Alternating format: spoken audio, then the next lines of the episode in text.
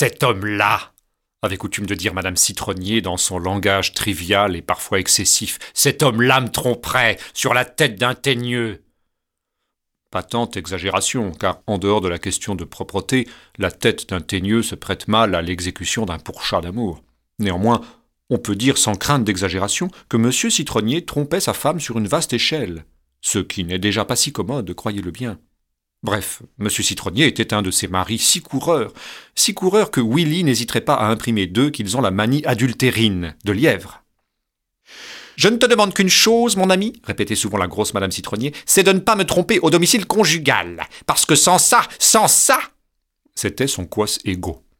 Monsieur Citronnier se l'était tenu pour dit, et s'il continuait à tromper sa femme sur une vaste échelle, il s'arrangeait de manière à ce que cet accessoire fût situé en dehors du logis matrimonial. Un jour pourtant, il faillit être pincé. Tous les ans, pendant l'été, monsieur et madame Citronnier louent une petite villa, tantôt dans les environs de Paris, tantôt au bord de la mer. Cette année, ils ont loué pour la saison aux environs de Cabourg un pavillon dont l'architecture rappelle vaguement celle des villes italiennes et que, pour cette raison, le propriétaire a spirituellement baptisé Asti Cottage. Asti Cottage est une demeure charmante avec petit jardin et vue sur la mer. Malheureusement pour la pauvre Madame Citronnier, cette vue sur la mer se double d'une autre vue sur le jardin d'à côté, et dans le jardin d'à côté vaque sans cesse une jolie petite bonne, fraîche comme une petite pomme d'api, et comme ce fruit, rondelette. Dès la première aperçu de la corte servante, l'inflammable cœur de M. Citronnier s'était mis à flamber, comme si un fumeur imprudent y avait jeté une allumette non éteinte. M. Citronnier, fort joli homme encore et de mimique habile, ne fut pas long à faire agréer sa flamme. Bientôt les yeux de la petite bonne se dénuèrent de toute sauvagerie à l'égard de notre galantin. Et quand la grosse Madame Citronnier demandait à son mari Tu ne sors pas avec moi Non, répondait l'hypocrite époux. Je me sens un peu mal à la tête. Sors seul, je te rejoindrai sur la plage dans une heure.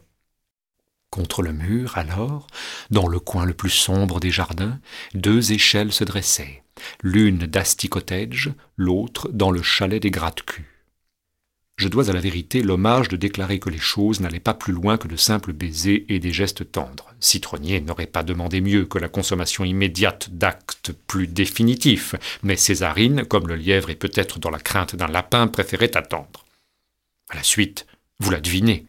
Un beau jour, Madame Citronnier rentra inopinément et surprit nos deux amoureux en la susdite posture.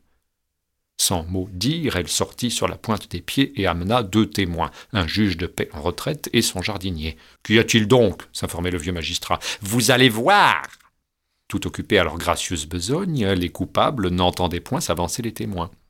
Quand ces derniers furent au pied de l'échelle, Messieurs s'écria madame Citronnier d'une voix forte, je vous prie de constater que mon mari me trompe, et me trompe dans le domicile conjugal. Pardon, interrompit le juge de paix, ce mur est-il mitoyen? Il est mitoyen. Alors, chère madame, votre mari ne vous trompe pas au domicile conjugal. Mais il n'y a pas de mais. Jamais un tribunal ne voudra considérer comme domicile conjugal la crête d'un mur mitoyen.